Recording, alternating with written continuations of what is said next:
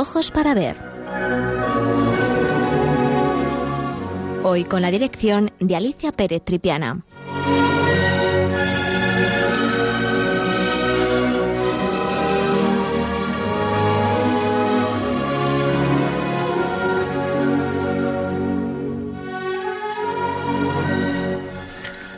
Buenos días, queridos amigos de Radio María. De nuevo con todos ustedes para hablar de arte. Tal y como les anuncié en mi anterior programa, hoy vamos a hablar de una figura ejemplar en la historia de España del siglo XV, la reina Isabel I de Castilla, más conocida como Isabel la Católica. Hace ya tiempo, uno de los oyentes del programa de Ojos para Ver de Radio María me pidió que en uno de nuestros programas habláramos de la figura de la reina. Pues bien, hoy nos proponemos hablar de ella. Y digo nos proponemos en plural, pues me va a acompañar en la locución mi querida amiga y compañera María de los Ángeles Sobrino López. Para una mejor claridad expositiva, hemos dividido el programa en varias secciones. En la primera, María Ángeles les hará una breve introducción a la figura histórica de la reina. A continuación, será la ocasión para que yo les hable de su personalidad, de sus gustos y de su religiosidad. Seguidamente, y como es, de, como es costumbre en nuestros programas, para comprender mejor estos relatos, les proponemos dos obras maestras que se encuentran en el Museo del Prado. La primera, una tabla pintada por un autor conocido como el maestro de la Virgen de los Reyes Católicos del siglo XV, es un cuadro de carácter devocional, en la que la Virgen aparece entronizada con el niño Jesús en brazos, recibiendo el homenaje de los Reyes Católicos, de sus hijos mayores y de sus santos protectores. La siguiente obra con la que finalizaremos nuestro programa de hoy será una pintura cuyo título es Isabel la Católica dictando su testamento.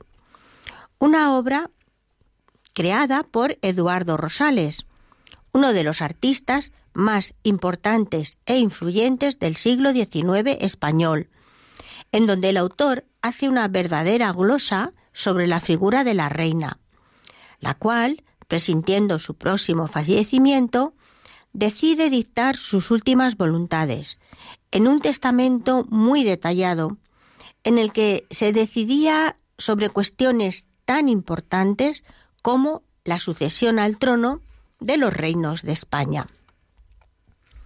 Esperamos que con este planteamiento histórico, biográfico y artístico puedan tener una visión global de uno de los personajes más importantes de la historia de España. Bien, gracias Alicia por esta introducción. Les quiero yo también saludar, desearles un buen día. Y bueno, yo voy a hablar de un poquito de la biografía y de los hechos históricos más importantes de, eh, vinculados con la reina Isabel I de Castilla, Isabel la Católica, para contextualizar realmente la figura y también, bueno, pues ver por qué eh, en una distancia importante en siglos, como son más de 300 años, la figura de la reina Isabel I está vigente en el arte. Y eso es lo que vamos a tratar de mostrarles. La reina Isabel la Católica nació en Madrigal de las Altas Torres, en Ávila, en 1541. Fue la primogénita de Juan II de Castilla e Isabel de Portugal. Gobernó Castilla entre 1474 y 1504 durante, como ven, 30 años, con gran entereza. Además, fue reina consorte de Sicilia desde 1469 y de Aragón desde 1479, por su matrimonio con Fernando de Aragón. Murió en el Palacio Real de Medina del Campo, en Valladolid, a la edad de 53 años. Es importante tener en cuenta el momento histórico en el que se desarrolla la vida de Isabel. Eh, Isabel vivió en una época de crisis, es decir, en una época de cambio importante, cuando se hacía latente un nuevo orden político y social. Por su fecha de nacimiento y muerte ven que vive al final de la Edad Media y los inicios del Renacimiento en España, pero en Europa y especialmente en Italia, durante todo el siglo XV, se va a desarrollar esa cultura humanista, ese pensamiento humanista que es la base del Renacimiento. Bien, España vendrá más tardíamente, pero ya es en este momento con la reina católica en Castilla y con Fernando II en Aragón, pues eh, cuando se va a introducir todas estas novedades en España. ¿Y en qué consiste este cambio fundamental? En que los monarcas tendrán un gran poder en contraste con la debilidad de los siglos bajo medievales. ¿Por qué les digo esto? Bueno, hace unos años se emitió en televisión española la serie Isabel, que tuvo muchísimo éxito y que estaba muy bien documentada. Y bueno, ahí pudieron ver ustedes las dificultades que tuvo Isabel para eh, llegar al trono de Castilla pero sobre todo la dureza de su propia infancia. ¿Por qué? Porque durante su infancia y juventud, la Isabel es testigo de las intrigas e influencias que los nobles ejercían en la política del reino de Castilla, provocando, bueno, pues esa desunión, esa destrucción del orden anteriormente establecido. En 1469 se casó en secreto con Fernando de Aragón. Era hijo de Juan II de Aragón. Ambos eran primos segundos, por lo que necesitaron un permiso especial del Papa para casarse.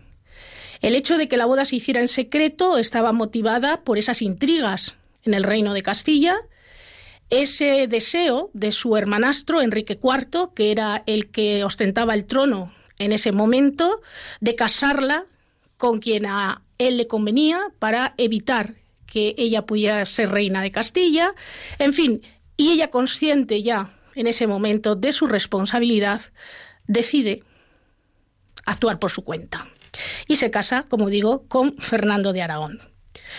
En 1474 tras la muerte de su hermanastro, Enrique IV, conocido históricamente como el Impotente, se autoproclamó reina de Castilla, decisión que no fue aceptada por todos.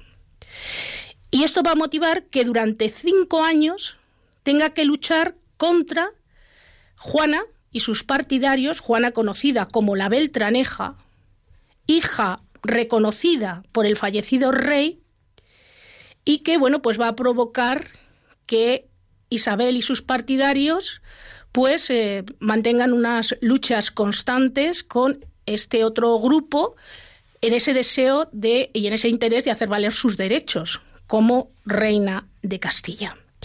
Como ven, la juventud, infancia, juventud e inicios de su reinado no fue nada fácil.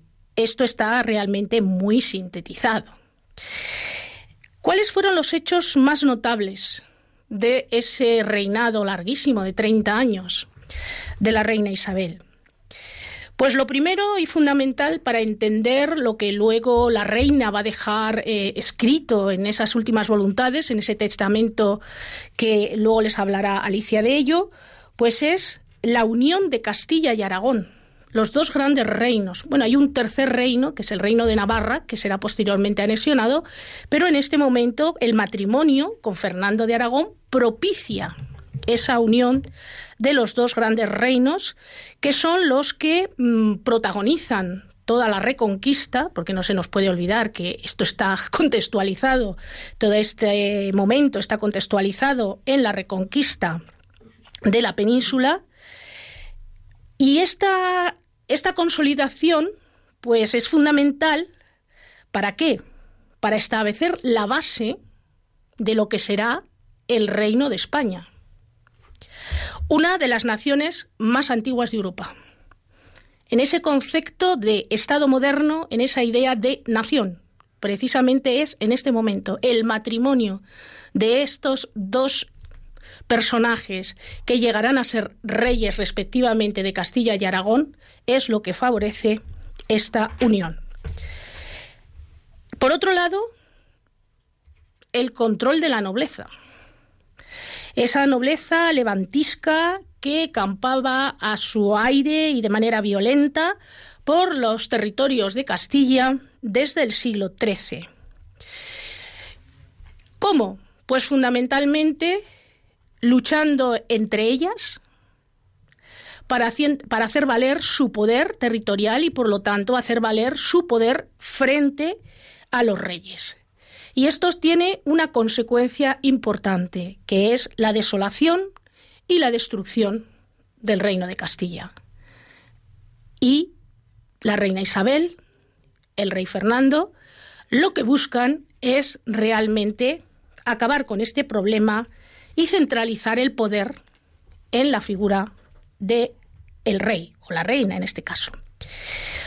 También otro momento importante otro momento importante es eh, la creación de la Inquisición en 1478.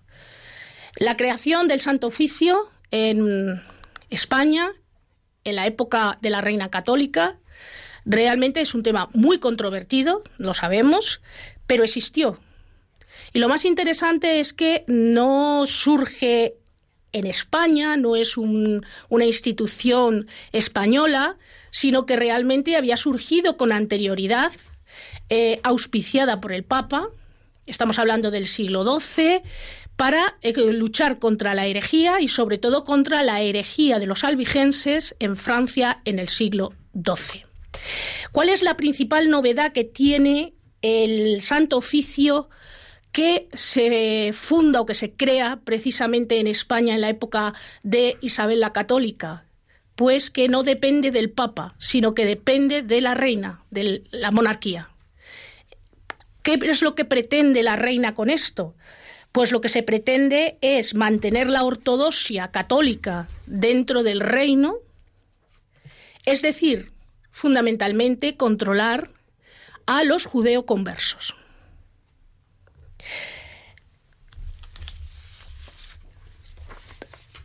Otro aspecto muy interesante que tiene que ver no tanto con la política interna, porque en política interna estaríamos hablando de esta creación del Santo Oficio para garantizarse no solamente la pureza de sangre y que se cumple la ortodoxia eh, católica, sino sobre todo también eh, tiene un trasfondo que es eh, mantener la lealtad a, la, reina y garantizar esa unión, esa unión territorial a través de la fe.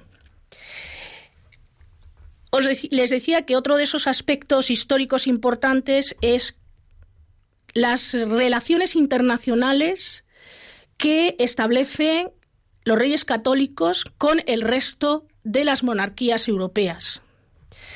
Fortalecer lazos. ¿Cómo? A través de las alianzas matrimoniales.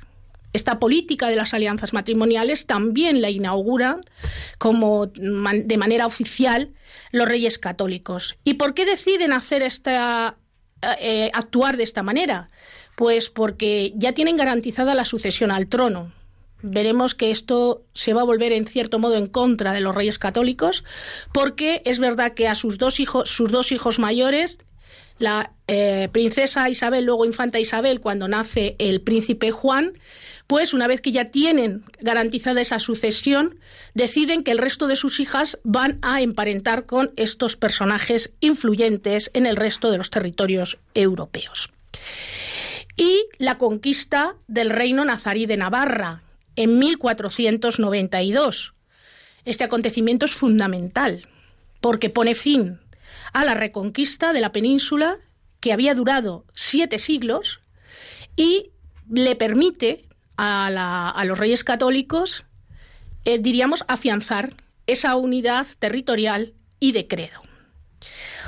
Otro acontecimiento singular no solo para España, sino el más relevante para la historia del mundo occidental y para la historia de la humanidad, es el descubrimiento de América en 1492, que abre todo un continente no solo a España, a Portugal, sino a toda Europa. Y en este sentido es muy importante la participación personal de la reina Isabel I de Castilla en el patrocinio, la protección a Colón para esa primera expedición que está históricamente constatado y de lo cual también hablará eh, seguramente Alicia cuando hable del testamento porque una parte importante del testamento está también mm, reflejando el tema de los indios. Y por último, la expulsión de los judíos. 1492 también, fíjese, 1492 un año fundamental, un punto de inflexión. Este hecho, les recuerdo, no fue un hecho aislado en España. De hecho, España fue la última que expulsó a los judíos de su territorio. Un año antes habían sido expulsados de la mayor parte de los territorios europeos. Fundamentalmente ¿por qué? Por el poder que estaban acumulando gracias a su capacidad comercial. Entonces, bueno, esto va a provocar que se expulse a los judíos, además de tener en cuenta lo que hemos comentado en relación con la unidad de credo y esos falsos judeoconversos que van a ser eh, primero investigados y después perseguidos por el Santo Oficio. Como ven, de manera muy breve les he presentado eh, esta glosa histórica de los principales acontecimientos de la vida de la reina y de su actuación política, con la intención también de que entiendan a continuación lo que Alicia les va a contar en relación con su personalidad, sus gustos, su religiosidad y lo que opinan de ella algunos de sus contemporáneos. Pues sí, amigos, ahora me toca a mí eh, una parte maravillosa, que es hablar de sus gustos, de su personalidad, y de, y de su piedad, que fue muy importante. Pero antes vamos a poner unas, unas, canciones que les hemos traído muy especiales que eh, nos hablan de la historia de la música en el Renacimiento. El Renacimiento, no solamente para el arte, sino para la vida en general, la sociedad, la política, la economía, eh, para todos estos aspectos fue muy importante y, como no, también para la música. Eh, fue un testigo del florecimiento pleno de la polifonía y de géneros vocales sacros como la misa, el motete, la chanson y el madrigal. Fue también el periodo en el que la música instrumental, tanto para solistas como para conjuntos, comenzó a cultivarse ampliamente. Desde comienzos del siglo XV, con la llegada de la imprenta, empezaron a publicarse, a circular y a interpretarse las obras musicales. También comenzaron a aparecer los libros en los que se enseñaba a los estudiantes cómo cantar o tocar instrumentos. Los compositores y los cantantes recibían ofertas constantes para trabajar en las iglesias y en las cortes de Europa. Y nuestra primera canción que hemos elegido es el título Venis ante Espíritu de John Dunstable, que es uno de los más importantes compositores de la primera mitad del siglo XV. El compositor inglés escribió este motete a cuatro voces, tres vocales y un tenor, y cada una de las voces canta su parte sobre textos distintos, lo que provoca una maravillosa y elaborada y elaborado contrapunto no solo musical, sino también literario.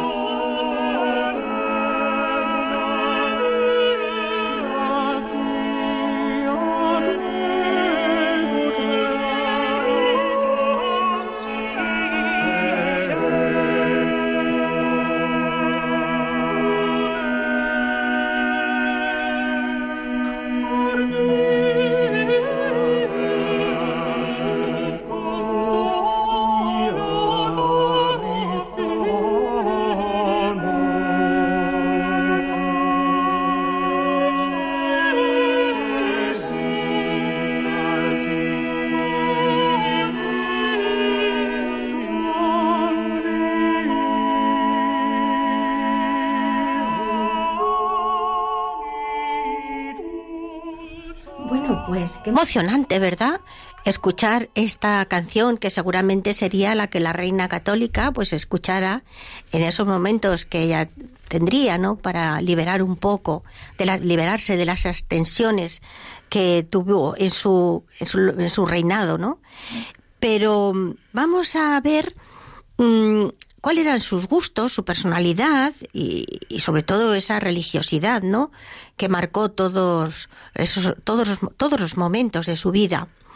Y lo vamos a hacer desde los cronistas, algunos de los cronistas contemporáneos que la conocieron, que estuvieron a su servicio y que pudieron eh, convivir con ella y que nos hablan pues de una persona absolutamente excepcional.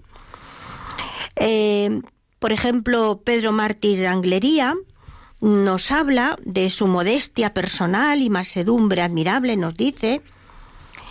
Del rey también nos habla muy bien, este personaje importante en la corte.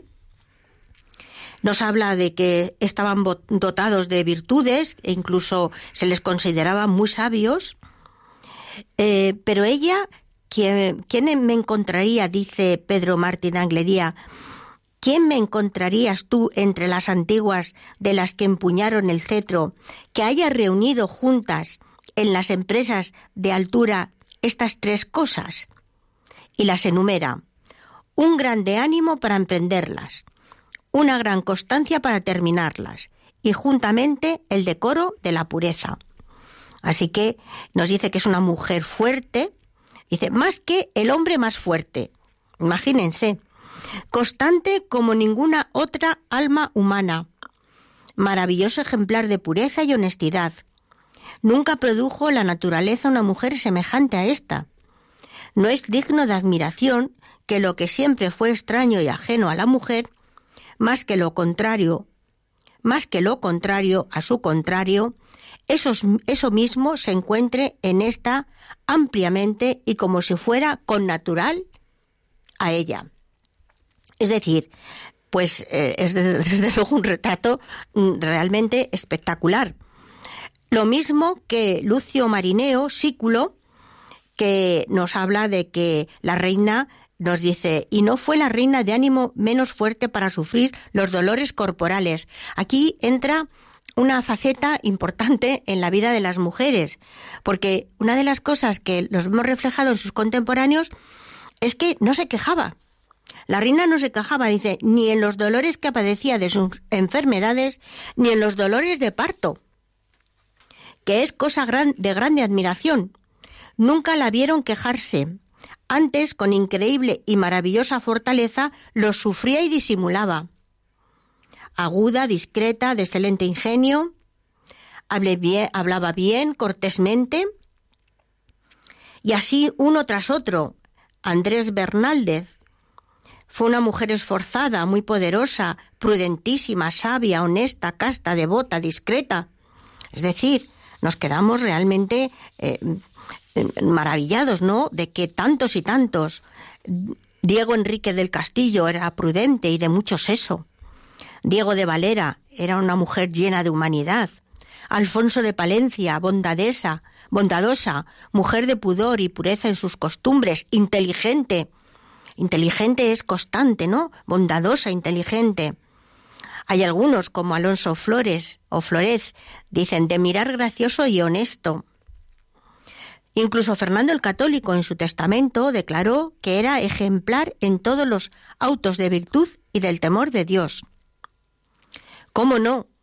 Eh, Cisneros, el cardenal Cisneros, que es una figura que en algún momento deberíamos también de tratar porque se le ha dado menos importancia de la que tuvo no solamente en el ámbito nacional, ¿no? sino en el ámbito eh, extranjero, ¿no? En, otros, eh, sobre todo en Roma, él tuvo pues una influencia eh, extraordinaria, ¿no?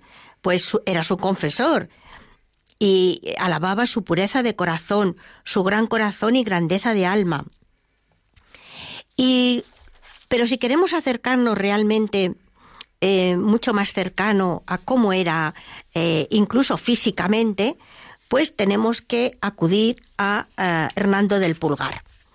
Hernando del Pulgar, que nació en Toledo y fue hijo de un escribano de esta ciudad hacia 1420, pues fue un hombre que tuvo su lugar en la política del siglo XV, ya que fue cronista de Enrique IV y posteriormente de los Reyes Católicos. Además ejerció de secretario de los últimos eh, años e intervino de forma activa en las reformas políticas y administrativas. Es decir, todos estos personajes contemporáneos eran prohombres, eran hombres muy importantes. Eh, del Pulgar se marca el objetivo de transmitir en sus escritos la vida del hombre de forma realista. Y para ello emplea la primera persona del singular y se presenta como testigo de lo contado. Aunque no vemos aún una verdadera obra de carácter autobiográfico, lo que sí llama la atención durante la lectura de algunos de sus, de sus textos es la ternura y la calidez humana que el autor transmite. Y eso lo vemos en la crónica de los muy altos y esclarecidos don Fernando y doña Isabel, rey y reina de Castilla, León y Sicilia y príncipes de Aragón. Y en este en esta crónica, que desde luego les aconsejo leerlas porque es mm, muy, muy apetecible, nos da una visión a veces un poco idealista, diríamos, con esa calidez humana, esa ternura. Pero en el capítulo cuarto, que nos habla de las condiciones y proporciones de la reina, pues es que tengo que leerles, aunque sea unos párrafos. Eh, está escrito en, en el castellano antiguo, pero yo voy a intentar em, darle eh, pues um, alguna alguna transformación para que lo entiendan mejor, pero fíjense cómo nos describe a la reina. Nos dice así: Era la reina de mediana estatura, bien compuesta en su persona y en la proporción de sus miembros, muy blanca y rubia, los ojos entre verdes e azules, el mirar gracioso e honesto, las facciones del rostro bien puestas, la cara muy fermosa e alegra. Era mensurada en la continencia y en el movimiento de su persona. No bebía vino. Era buena mujer y le gustaba tener cerca de ella a mujeres ancianas que fuesen buenas y de buen linaje. Era muy discreta. Dice Hernando del Pulgar, lo cual vemos pocas y raras veces concurrir en una persona. Así que la discreción importante. Hablaba muy bien y era de tan excelente ingenio que en común de tanto y tan arduos negocios como tenía en la gobernación de sus reinos, se dio el trabajo de aprender las letras latinas y alcanzó en, muy poco tiempo, en apenas un año, saber en ellas tanto que entendía cualquier forma de hablar o de o escritura latina. Bueno, podríamos seguir porque es muy largo la descripción, pero yo creo que con esta descripción, eh, pues sí que eh, nos damos cuenta, pues de, de cómo era. Es cierto que tenemos obras eh, pictóricas y escultóricas de la reina, pero bueno, esta descripción pues nos parecía que era muy muy importante. Y después hay otra otra de los mm, de las, eh, eh, los gustos y de esa personalidad de, la reina que nos llama la atención. Eh, es muy largo, sería muy largo hablar de toda esa religiosidad, esa devoción, pero simplemente les voy a marcar algunos puntos importantes que me han parecido. sabemos que la reina Isabel era una mujer muy piadosa, con gran espíritu de oración. Su, su capellán italiano, el humanista Marineo, del que hemos hablado antes, dice de ella que oía misa a diario y rezaba las horas canónicas, como si fuera una monja, a pesar de los múltiples asuntos de gobierno que día y noche le obligaban.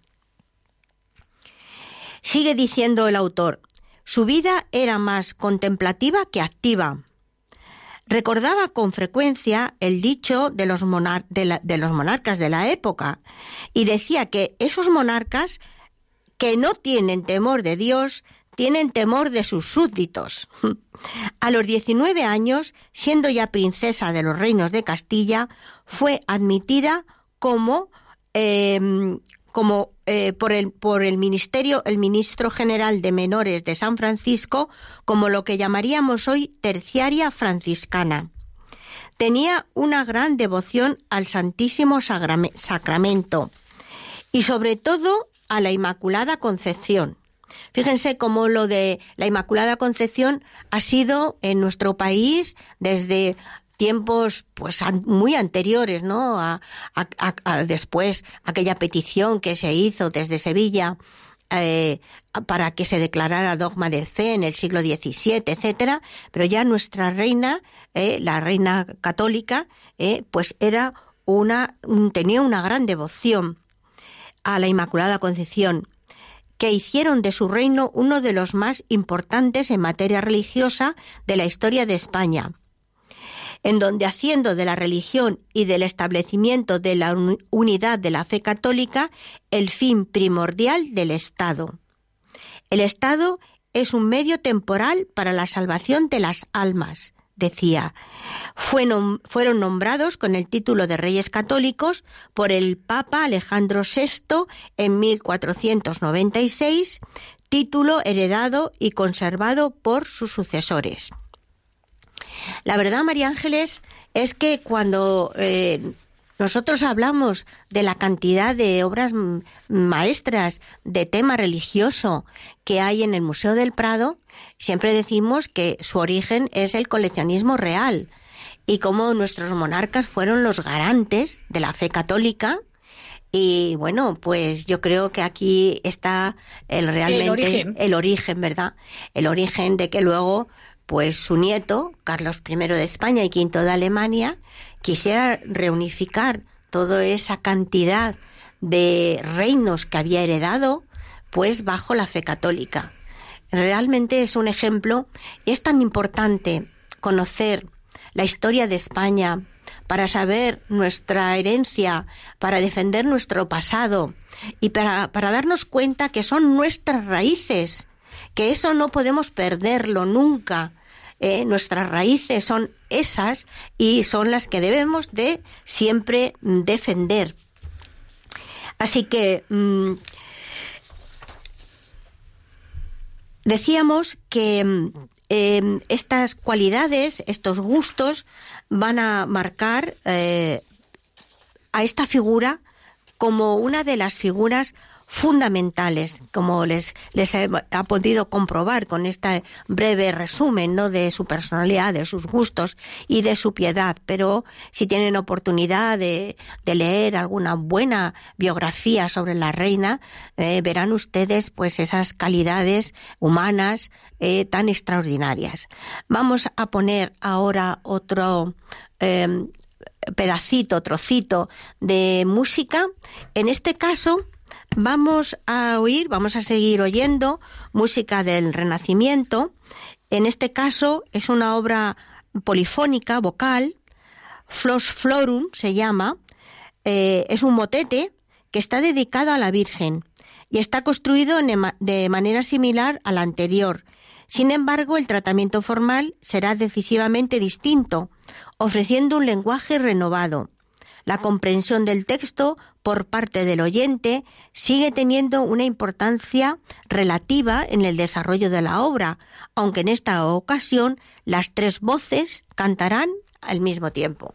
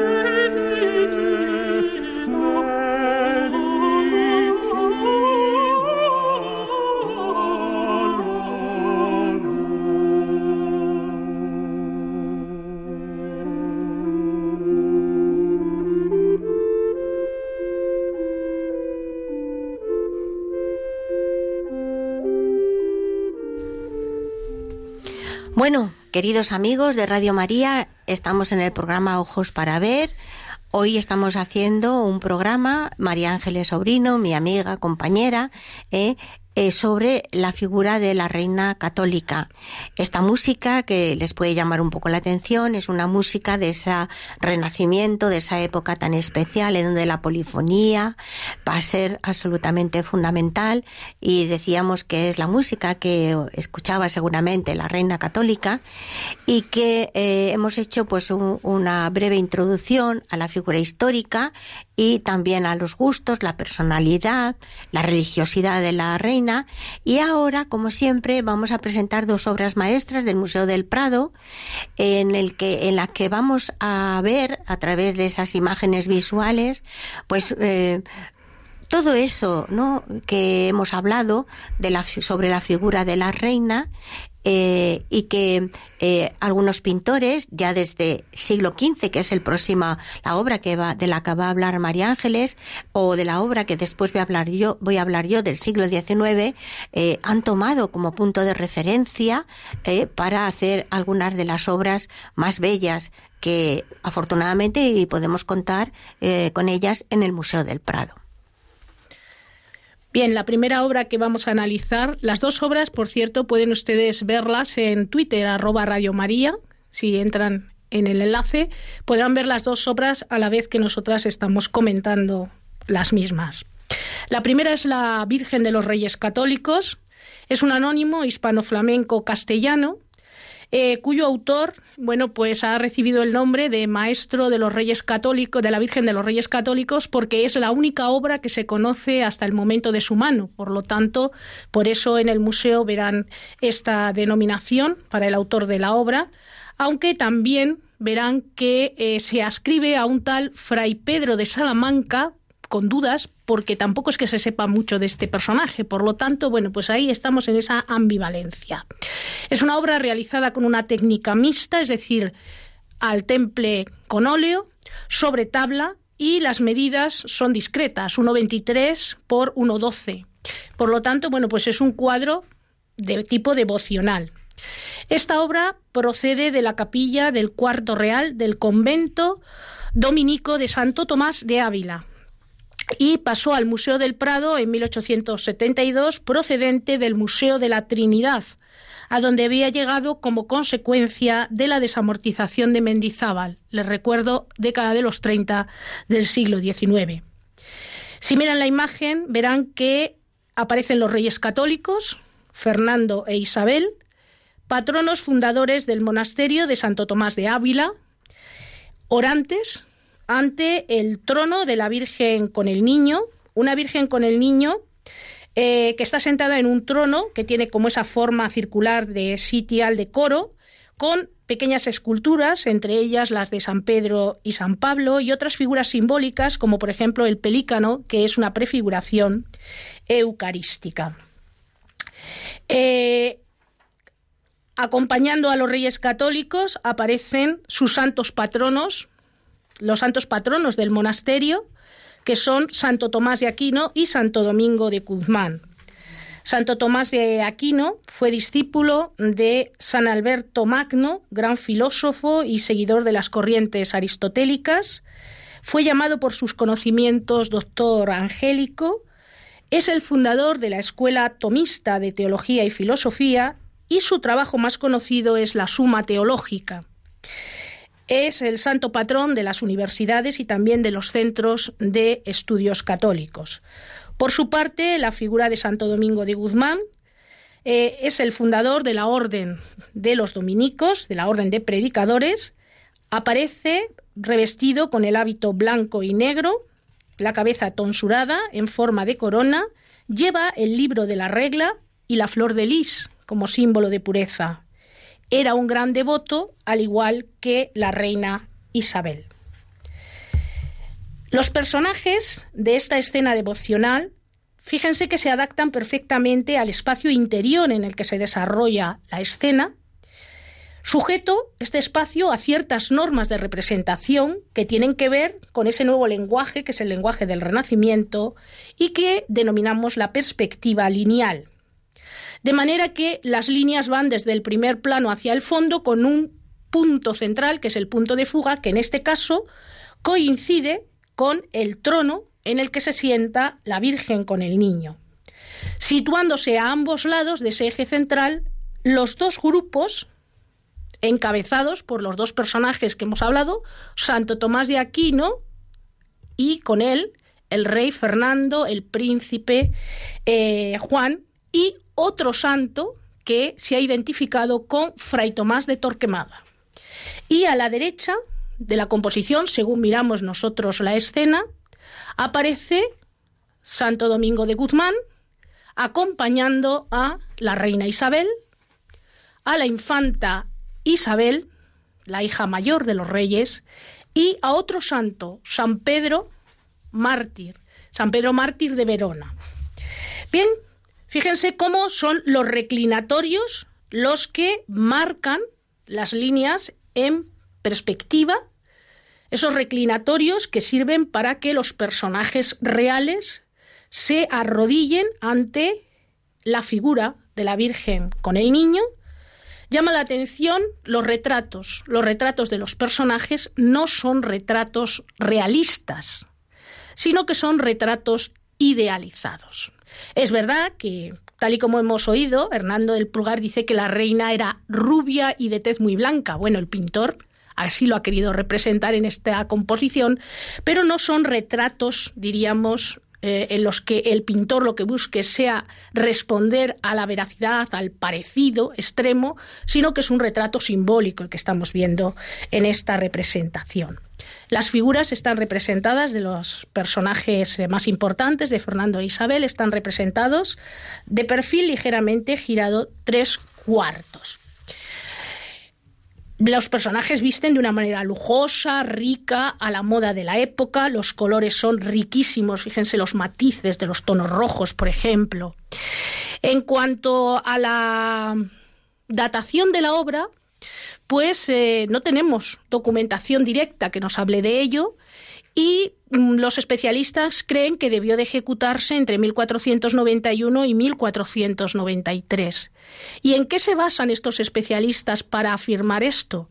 Pues fundamentalmente tienen en cuenta datos indirectos, como por ejemplo la indumentaria de los personajes reales, que es una indumentaria que no se empieza a utilizar en la corte española antes de 1490, por lo tanto ahí ya tenemos una pista. Luego el año de finalización del convento, 1493. Y por último, la edad que parece tener el príncipe Juan. Les recuerdo que nace en Sevilla en 1478. Por lo tanto, en esta imagen parece tener como 13 o 15 años. Entonces, estos datos indirectos son los que ayudan a los especialistas para concretar exactamente o con cierta aproximación el momento en que puede estar realizada la obra. Hemos dicho que pertenecía al cuarto real. El cuarto real era ese espacio reservado que existía en los monasterios que habían sido fundación real para el retiro de las personas reales. Bien, pues a continuación le voy a ceder la palabra a mi amiga Alicia para que hable de este maravilloso y excepcional cuadro de historia del siglo XIX, que es el, testamento, conocido como el testamento de Isabel la Católica, pero en realidad es Isabel la Católica dictando su testamento, de Eduardo Rosales. Pues muchas gracias, Ángeles. Yo creo que vamos a dar el teléfono por si alguien quiere hablar con nosotras y comentarnos cosas, a ver qué les ha parecido. O, alguien desde Ávila nos llama porque les hace ilusión que hayamos hablado de Santo Tomás de Ávila. Bueno, pues es el 91 005 9419. 91 005 94 19. Y mientras ustedes se animan, yo les voy a hablar del cuadro del Testamento de Isabel la Católica, que es una obra pintada en 1864, un óleo sobre lienzo de unas grandes medidas, 2,87 por 3 metros 98, y que pertenece a uno de los más grandes pintores del siglo XIX, su nombre Eduardo Rosales. Es una obra cumbre de la pintura de historia del siglo XIX, que marcaría la decisiva transformación de este género en España. Este celebérrimo cuadro fue presentado por Rosales a la Exposición Nacional de 1864, donde sería premiado con una primera medalla que supuso el reconocimiento de su autor en los círculos artísticos oficiales y una verdadera convulsión para los pintores españoles de su generación. O sea, como verán ustedes, no solamente para todos nosotros que hemos estudiado con nuestros libros de historia con el cuadro de Isabel la Católica, y es una maravilla, ¿no? Cuando eh, llegamos ya personas de una cierta edad al museo y vemos el cuadro y decimos, ¡ay! Ese estaba en mi libro de historia. Bueno, pues todo un referente. Pero no solamente para nosotros, sino también para los pintores contemporáneos de aquellos momentos y posteriores, naturalmente, porque fue algo muy importante. Ahora vamos a ver por qué. Pero antes vamos a ver cómo era el cuadro. En la penumbra del dormitorio regio instalado en el castillo de la Mota, la moribunda reina Isabel aparece tendida en su lecho, cubierto con un dosel y rematado con los escudos de armas de Castilla. Aparece recostada su cabeza sobre dos altos almohadones y tocada con su característico velo sujeto al pecho por un broche, un broche con la venera y la cruz de Santiago. Al tiempo que ordena, con una indicación de su mano, la escritura de su última voluntad, que dicta al escribano Gaspar de Gricio que está sentado ante su pupitre junto a la cama. A la izquierda, dando la espalda a un pequeño oratorio iluminado por una lamparilla de aceite, está sentado el abatido rey Fernando, con el rostro compugido, la mirada perdida y el pensamiento absorto, abandonado el peso de sus brazos, abandonando el peso de sus brazos sobre el sillón y apoyando los pies en un almohadón de terciopelo. El pie, en pie junto a él permanece su hija Juana, con las manos enlazadas y la mirada baja. Parece ser que esto es una licencia del pintor, porque Juana en aquellos momentos estaba fuera, pero era lógico ¿eh? que estuviera allí. Al extremo del lecho acompañan a la reina en sus últimos momentos varios miembros de su corte, encabezados por el cardenal Cisneros, vestido con la dignidad de su hábito, entre algunos otros nobles. En la sombra del aposento asoman detrás del dosel los marqueses de Moya, fieles servidores de la soberana moribunda que aparecen realmente con una tristeza increíble reflejada en sus rostros. Como se ha señalado repetidamente, esta emblemática obra maestra de la pintura española, conocida habitualmente con el ambiguo título de Testamento de Isabel la Católica, supuso la reafirmación de la personalidad artística de Rosales en la gran tradición pictórica del siglo de oro, encarnada fundamentalmente en la obra de Velázquez, provocando a partir de su triunfo en Madrid una verdadera revolución estética en el panorama artístico de su tiempo y el radical cambio de rumbo en la evolución de la pintura española del antepasado siglo. Así, a partir de esta obra, la mayoría de los grandes pintores españoles del siglo XIX volvieron los ojos hacia el realismo atmosférico del mundo velazqueño, de paleta reducida y certera, que marcaría de manera especialmente a los sus compañeros de generación que vivían junto a él en Roma.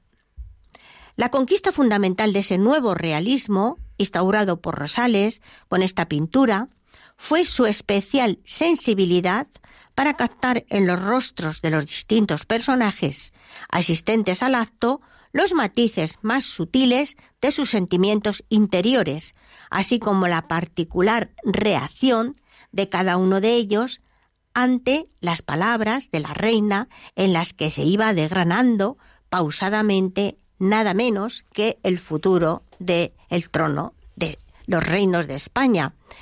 Es imposible eh, hablarles de la el testamento porque es pero está volcado en internet. Yo bueno eh, me lo he bajado y lo voy leyendo poco a poco y me encanta porque es realmente donde te das cuenta la importancia y la responsabilidad de esta reina. Tenemos una llamada pues eh, adelante.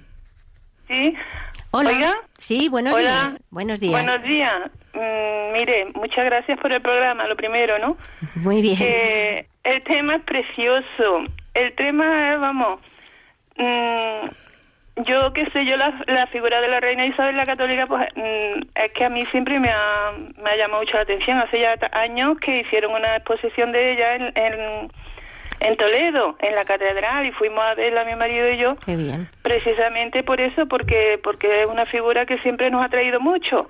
Y a mí me empezó a traer esa figura cuando yo ya... Mmm, después de la, de la democracia, pues empecé a nada más que hoy hablar mal de la reina. Siempre hablaban mal de que los reyes católicos, no sé qué, que todo, todo era, no sé cómo.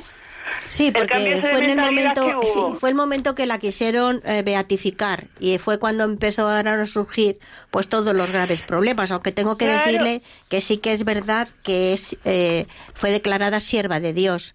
Lo que pasa que su beatificación quedó ahí parada y, desgraciadamente pues no ha seguido adelante. Pero a mí ya me llamó la atención por eso precisamente, porque yo decía, bueno, una mujer tan grande, ¿cómo la pueden criticar de esa manera?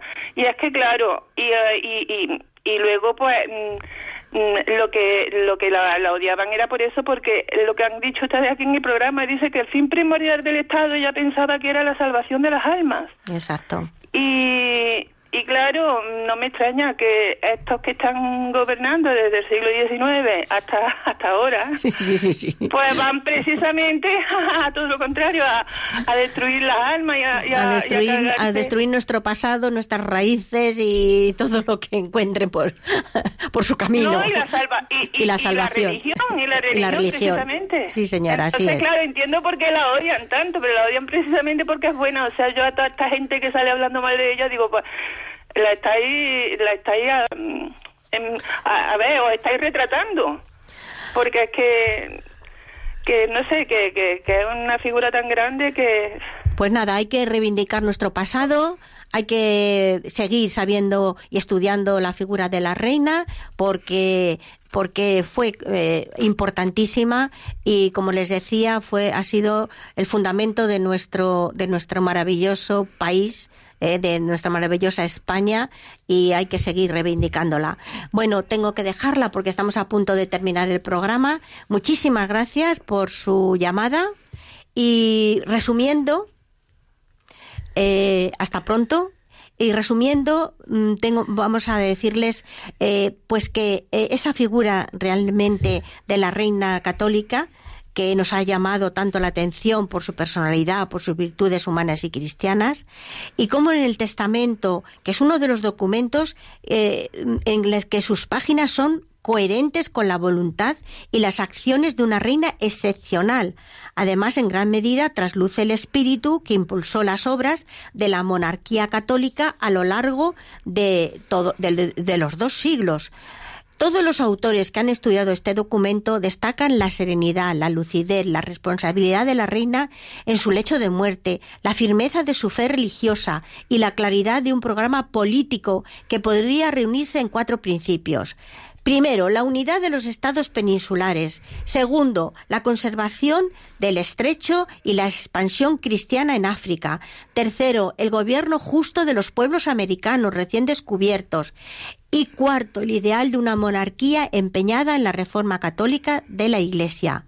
Su figura ha sido a menudo cuestionada, como acabamos de ver, por algunas de sus decisiones, pero lo que no cabe la menor duda es que fue su toma de conciencia y responsabilidad la que le llevó a dictar desde su lecho de muerte un largo y detallado testamento en donde se decidía sobre cuestiones absolutamente fundamentales para los reinos de España. Y para terminar, hay una frase que a mí me ha llamado mucho la atención, Ángeles, y creo que es un buen final para nuestro programa. Y la reina, cuando todos sus súbditos lloraban eh, en, su lecho de muerte, decía, no lloréis por mí, ni perdáis vuestro tiempo en vanas plegarias por mi curación. Rogad más bien por la salvación de mi alma. Bueno, queridos amigos de Radio María, gracias por acompañarnos un martes más. Que Dios les bendiga y nos vemos en el próximo programa. Hasta pronto.